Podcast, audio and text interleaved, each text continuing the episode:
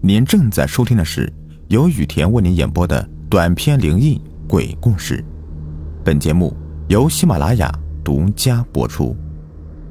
今天的故事的名字叫《半个尸体》，下集。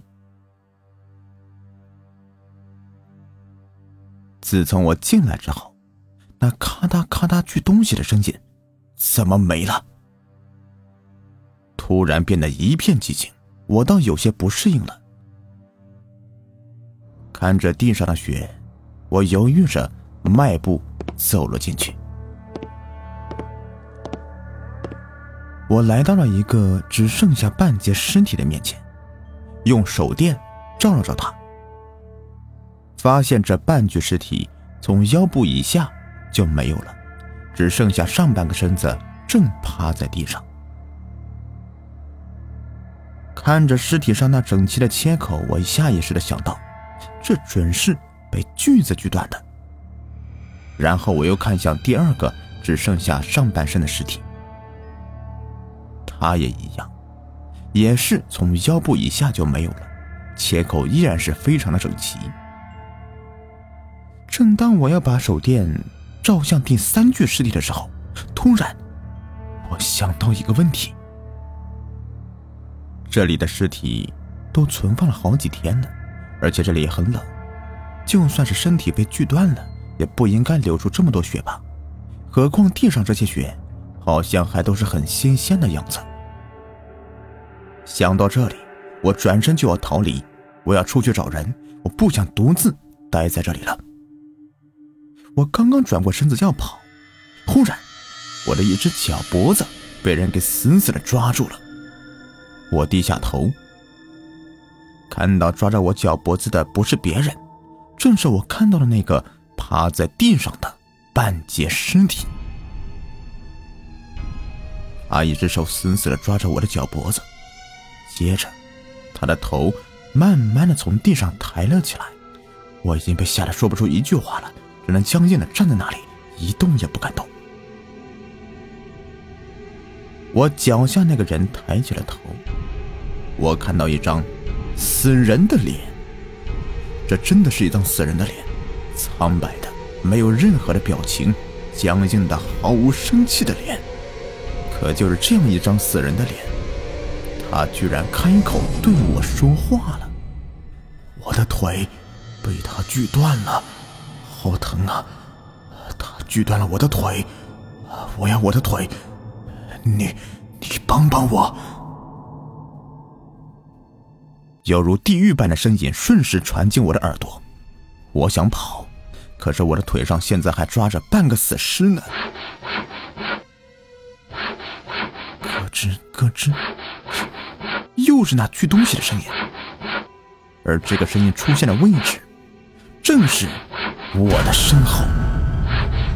瞬间，我的头皮一阵发麻，大脑也处于空白状态，但是我的脖子还是下意识的。僵硬的、缓慢的转到了我的身后。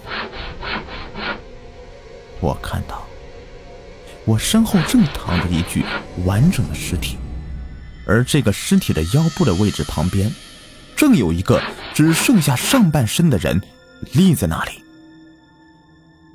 这个人我认识，他就是我前天送进来的那个半具尸体，他叫王显。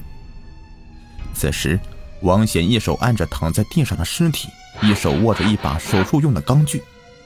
他表情怨毒的，一下一下的用手里的钢锯切割着躺在地上的尸体，同时嘴里还嘀咕着：“我没有双腿了，你们也不需要，我要割了你们的腿。”原来，手术室里的钢锯是被他给拿走了。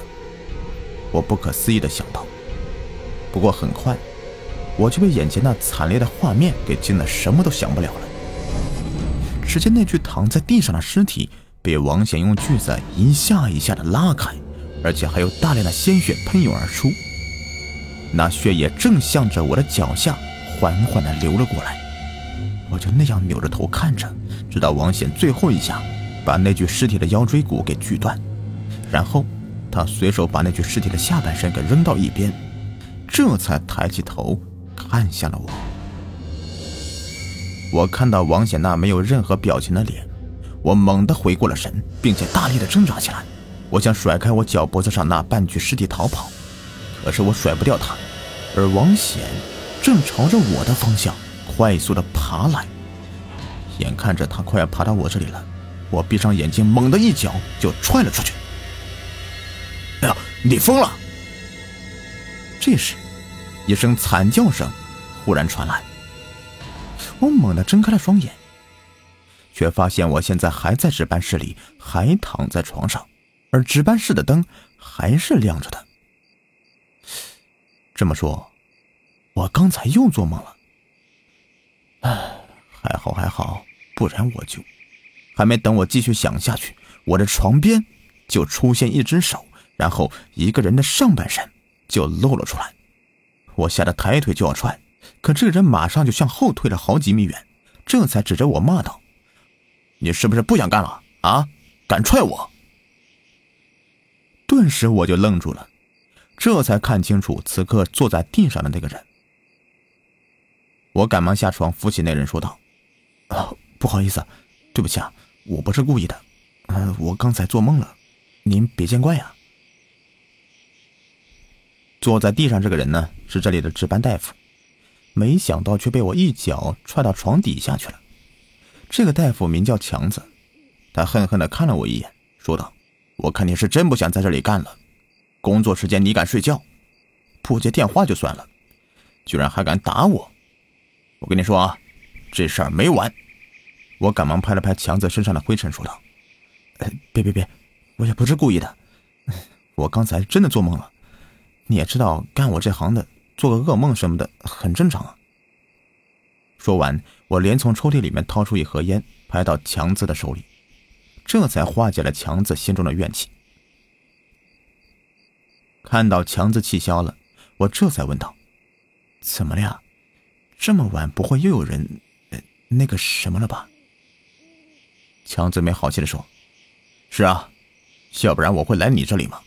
我说你啊，下次睡觉前。”能不能把那个铃声给开开呀？啊，知道了吗？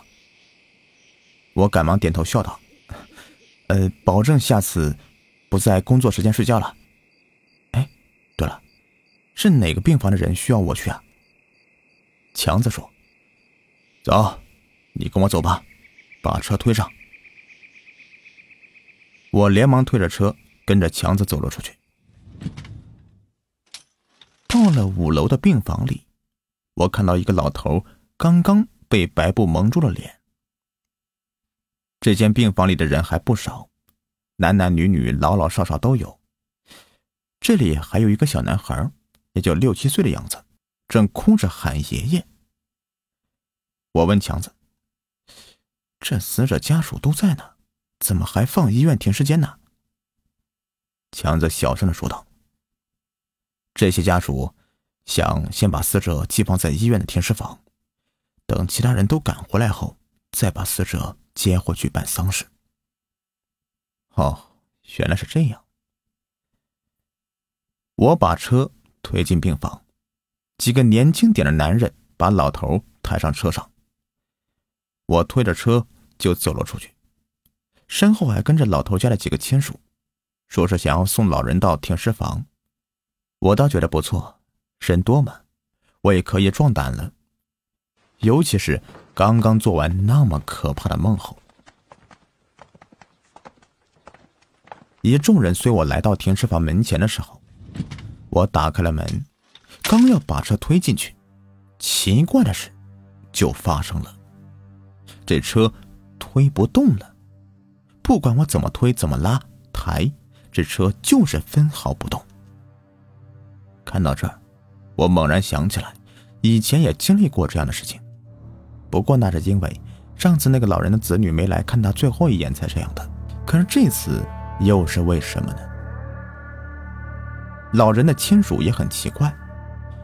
这时候有个男人说道：“反正都到这里了，车子推不动就算了吧，咱们几个人把老人抬进去吧。”大家一听这话，都点头同意了。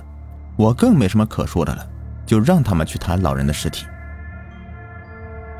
看到他们去抬老人的尸体，我情不自禁的又想到，他们可能抬不动这老人的尸体。果然，我刚想到这里，抬尸体的人就立即惊恐的叫了一声，然后纷纷的向后退闪，他们眼中充满了恐惧和不可思议。就在大家都不知道该怎么办的时候，一个小男孩走到我的面前说道：“爷爷说了，这屋子里面有个人很凶，他有把锯子，爷爷进去之后，他会把爷爷的腿给锯断的。”什么？我不由惊叫了一声。这时候，一个中年妇女赶忙上前，把小孩子拉到一边，骂道：“你胡说什么呢？什么爷爷？小孩子别乱说话。”小男孩哭着说道：“真的是爷爷，他跟我说的。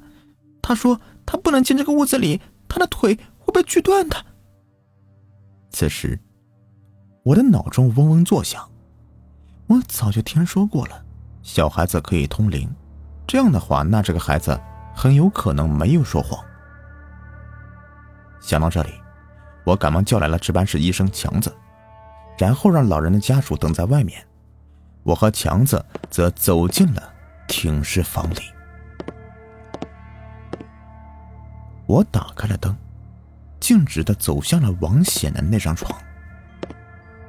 我蹲下去，看向了床下，什么都没有。我又站起来，一把掀开了盖在王显身上的白布单，瞬间，我和强子都愣住了。掀开白布单之后，我和强子都看到，王显的右手上正握着一把手术用的钢锯。这，这是手术室里那把锯子，怎么会在这里啊？这，这怎么可能？强子瞪着双眼，嘴里喃喃自语着。我立马从王显的手中将钢锯拿了下来，就要交给强子。可强子连忙背起双手，摇着头后退着。我急了，立马上前一步抓住强子的手，说道：“拿着，然后偷偷送回手术室，不然咱俩都得完蛋。”